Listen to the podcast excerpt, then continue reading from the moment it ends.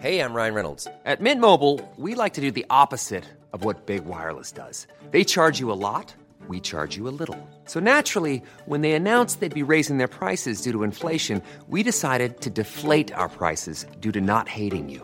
That's right. We're cutting the price of Mint Unlimited from $30 a month to just $15 a month. Give it a try at mintmobile.com slash switch. $45 upfront for three months plus taxes and fees. Promo rate for new customers for limited time. Unlimited more than 40 gigabytes per month. Slows. Full terms at mintmobile.com. Jeanne d'Arc, nul ne peut l'enfermer. Emmanuel Macron, le 8 mai 2016, à Orléans. Tant l'ont pourtant convoqué ou récupéré.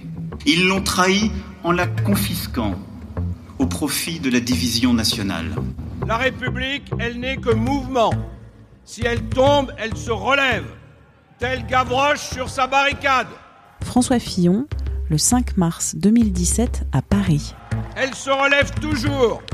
Et c'est la faute à Voltaire, c'est la faute à Rousseau, c'est aussi pour nous la faute à Victor Hugo, à Clémenceau et aux héros de 20 ans de la résistance.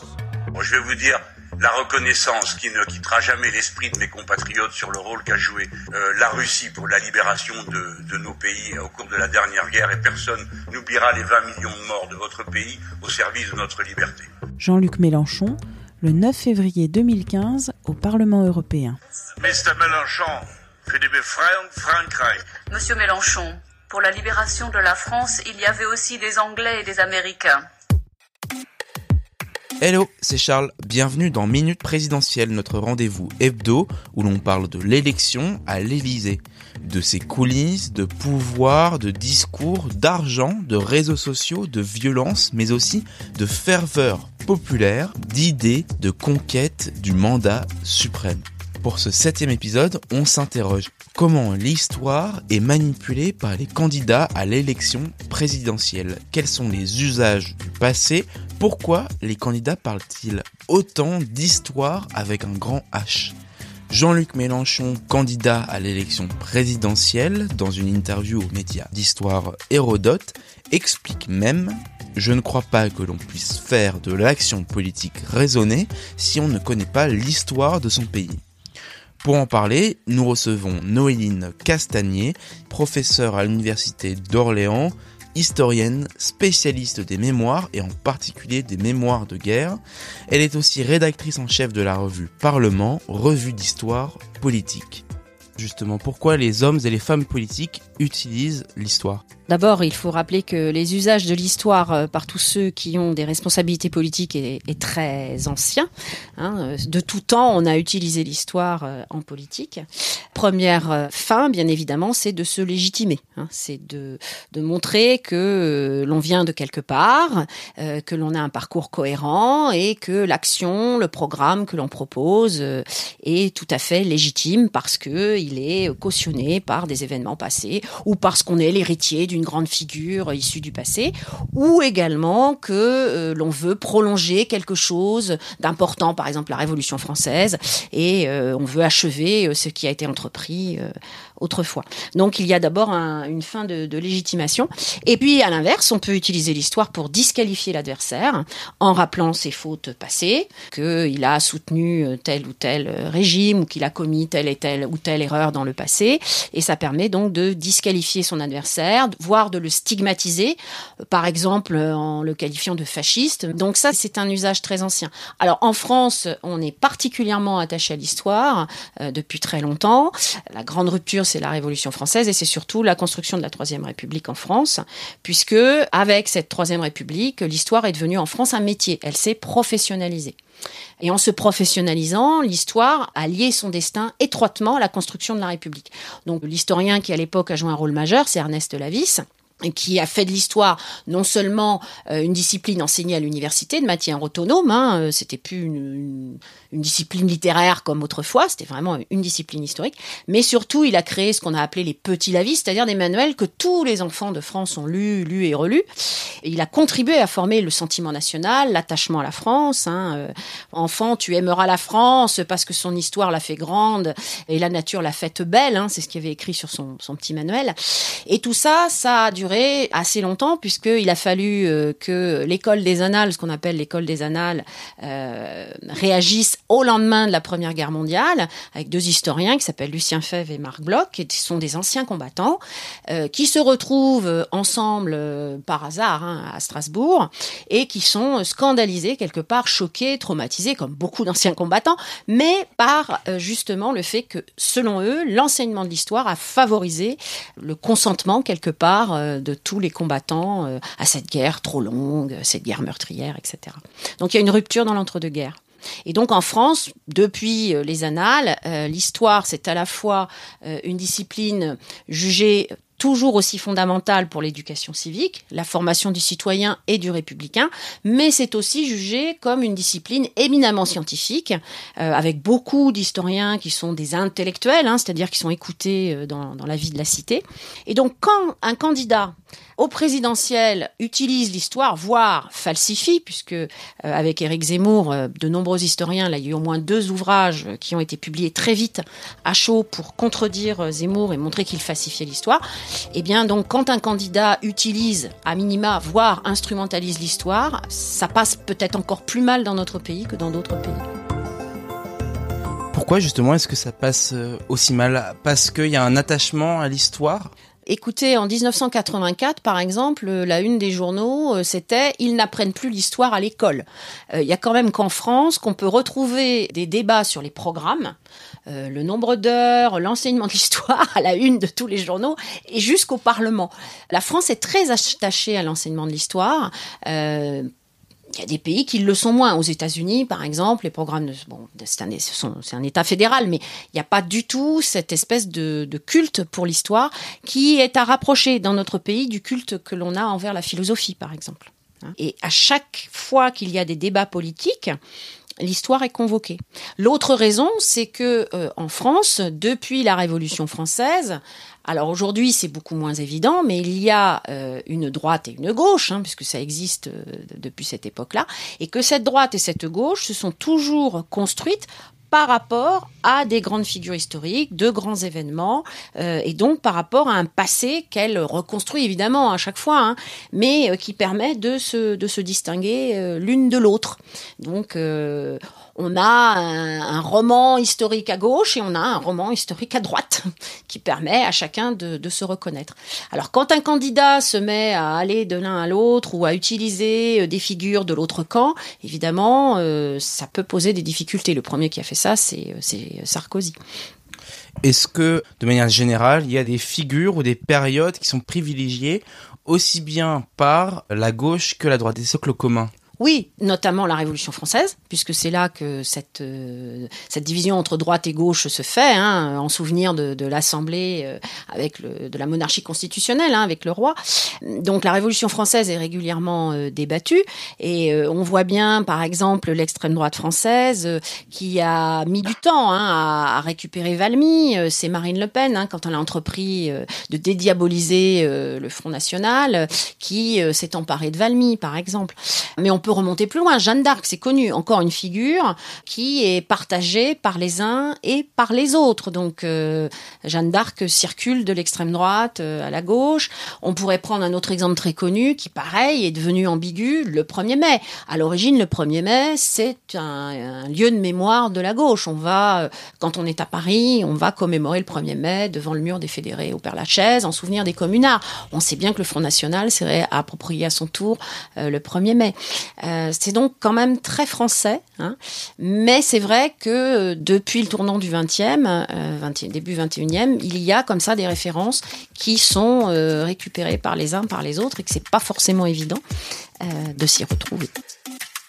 Et à l'inverse, il y a des références qui sont vraiment privilégiées par certaines couleurs politiques, notamment le Moyen Âge est souvent utilisé par euh, l'extrême droite. Est-ce que euh, vous pouvez euh, en citer d'autres? Est-ce que vous pouvez expliquer d'autres socles qui sont eux très attachés à la gauche ou, ou à la très droite à la droite. Alors le Moyen Âge, c'est plutôt l'extrême droite hein, qui, qui Oui, bien sûr, fantasme une espèce de. Euh, si l'on prend euh, la gauche, je pense que la gauche est quand même essentiellement euh, rattachée à ces utopies révolutionnaires. Donc ça va être euh, la révolution, euh, plutôt d'ailleurs, euh, y compris euh, la, la période la plus sanglante, hein, la terreur. Mélenchon euh, va régulièrement euh, évoquer Robespierre et défendre l'œuvre de Robespierre. La Commune, bien évidemment. Quoique l'extrême droite, de temps en temps, essaye de s'approprier la Commune, là encore, il y a des tentatives. Mais enfin, la Commune reste un grand moment, bien évidemment, de la gauche. hein, c'est un lieu de mémoire de la gauche. Et je dirais même de la de l'extrême gauche, puisque c'est le moment où euh, Thiers a donné l'ordre, évidemment, de, les Versaillais. Hein, on, on réprimait les, les communards, donc c'est un moment de, de divorce. En fait, c'est quand même essentiellement de l'histoire contemporaine. hein. Il est rare. Euh, Éric Zemmour, là, s'est fait un petit peu remarquer en parlant des guerres de religion, par exemple, euh, parce que il est rare que euh, le- les guerres de religion soient mobilisées à des fins euh, éminemment politiques. Mais dans l'esprit de Éric Zemmour, il y a toute une série de défaites sur lesquelles il veut revenir, et donc euh, en dénonçant finalement la séparation des églises et de l'État pour permettre donc de tolérer entre guillemets la communauté protestante. Dans son esprit, euh, les catholiques ont subi une première défaite en 1905. Donc, euh, vous voyez, mais, mais globalement, c'est quand même essentiellement le, depuis la Révolution française qu'il y a des moments très, très rattachés euh, à certaines cultures politiques. Comment ces usages sont faits Euh, Je pense par exemple à Mélenchon qui euh, se reconnaît en Louis XI. Euh, Il y a donc on, on- on pourrait appeler ça une sorte de réincarnation. On peut s'associer aussi à euh, des euh, grands personnages euh, politiques. Par exemple, Manuel Valls lors de son discours de- d'annonce Mm. de, de candidat euh, s'associe. Comment ces usages euh, sont Il s'agit tout simplement d'utilisation de, de personnes qui ont contribué à la construction de l'État. Qu'il s'agisse de Louis XI dans l'esprit de Jean-Luc Mélenchon ou qu'il s'agisse de Clémenceau dans celui de Manuel Valls, ce sont des gens qui ont incarné l'autorité de l'État. Et là, en l'occurrence, il s'agit à chaque fois de gens de gauche, même s'ils ne sont pas tout à fait euh, autant à gauche l'un que l'autre. Euh, voilà. Donc, évoquer euh, de grands hommes rarement de grandes femmes, évidemment, euh, pour parler de la construction de l'État, c'est tout simplement l'héritage de ce dont je vous parlais tout à l'heure, c'est-à-dire de l'histoire telle qu'elle a été enseignée en France euh, dans l'école de la vis, hein, c'est-à-dire une vision euh, tout à fait linéaire et progressiste de l'histoire, où on va vers de plus en plus de démocratie, de plus en plus vers un, État républicain, et, donc il y a des jalons comme ça, y compris des, monarques, hein, qui en amont euh, la construction de cet État. Euh, c'est plus subtil quand il s'agit euh, de se poser en héritier. Par exemple, quand François Mitterrand a essayé dans les années 70 de se poser en héritier de Léon Blum. Là, c'était beaucoup plus acrobatique. Jean-Marie Le Pen en 2015 euh, se prosterne presque devant la statue de Bah oui. de Jeanne d'Arc. Est-ce que c'est aussi courant d'invoquer comme ça des personnages, des, des figures? Non, la posture euh, est propre à Jean-Marie Le Pen, euh, qui a toujours su euh, se mettre en scène. Donc, invoquer les mânes de Jeanne d'Arc, là, c'est très particulier. En revanche, les grandes figures tutélaires sont régulièrement évoquées, je répète, pour légitimer son propos. Jean Jaurès, par exemple, est resté une figure de gauche jusqu'en 2007 et que Sarkozy veuille se la- se l'approprier, ce qui avait quand même beaucoup choqué. Mais le but dans ces cas-là, c'est ce que je vous disais, c'est de créer une généalogie, c'est-à-dire j'appartiens à tel bord. La preuve en est, je suis l'héritier de. Quand je vous parlais à l'instant de François Mitterrand, François Mitterrand, c'était difficile pour lui de se poser en l'héritier de Léon Blum, puisque il n'avait, il ne venait d'abord pas du Parti socialiste. hein, euh, en plus, sa jeunesse, euh, il était euh, un jeune homme à droite. hein, il avait fréquenté les, les ligues, etc.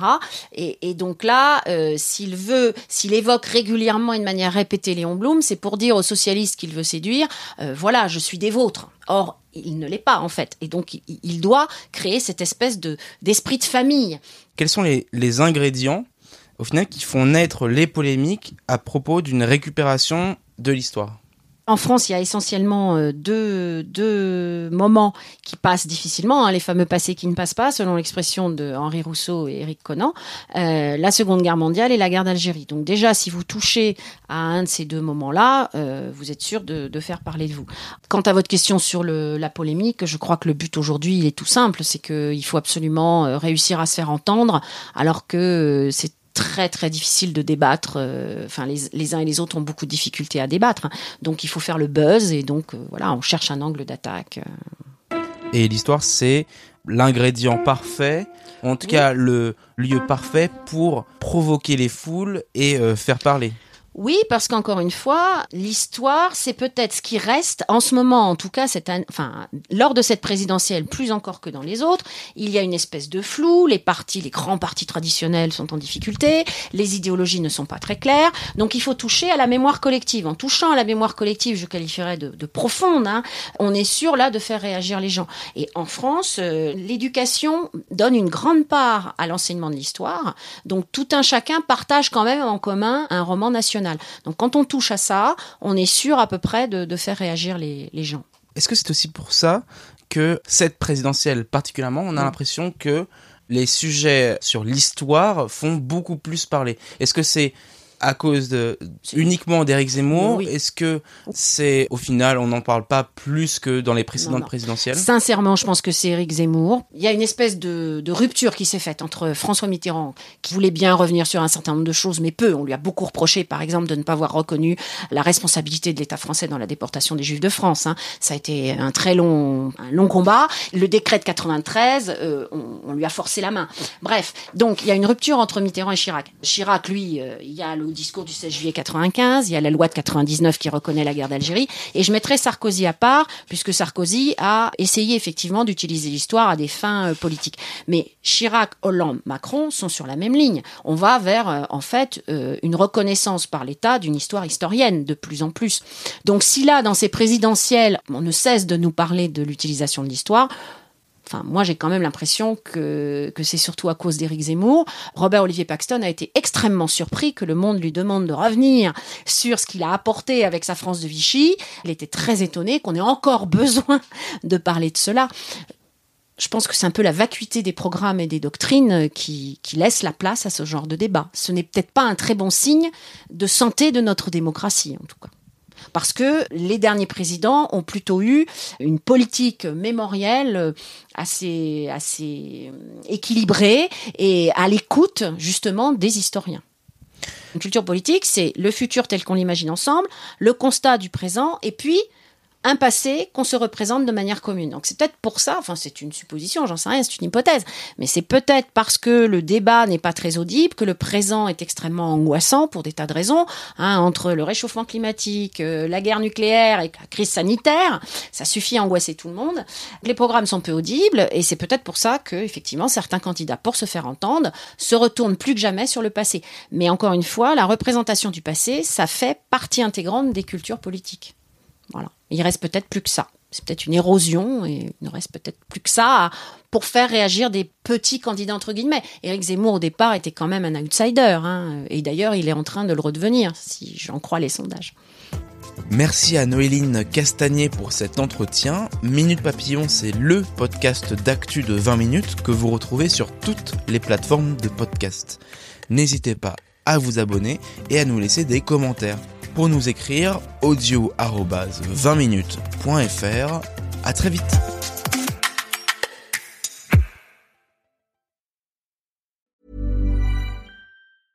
Imagine the softest sheets you've ever felt. Now imagine them getting even softer over time. That's what you'll feel with Bowl and Branch's organic cotton sheets. In a recent customer survey, 96% replied that Bowl and Branch sheets get softer with every wash. Start getting your best night's sleep in these sheets that get softer and softer for years to come. Try their sheets with a 30-night guarantee. Plus, get 15% off your first order at bowlandbranch.com. Code BUTTERY. Exclusions apply. See site for details.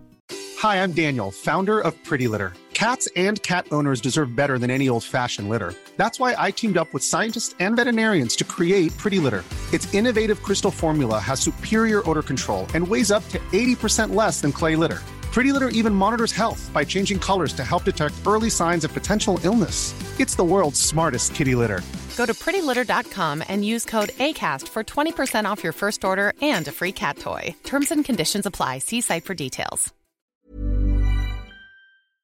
On ne va pas se quitter comme ça. Vous avez aimé cet épisode? Sportif, généraliste, sexo ou scientifique, varié mais toujours bien informé. Découvrez les autres podcasts de la rédaction 20 minutes sur votre application d'écoute préférée ou directement sur podcast au pluriel.20minutes.fr.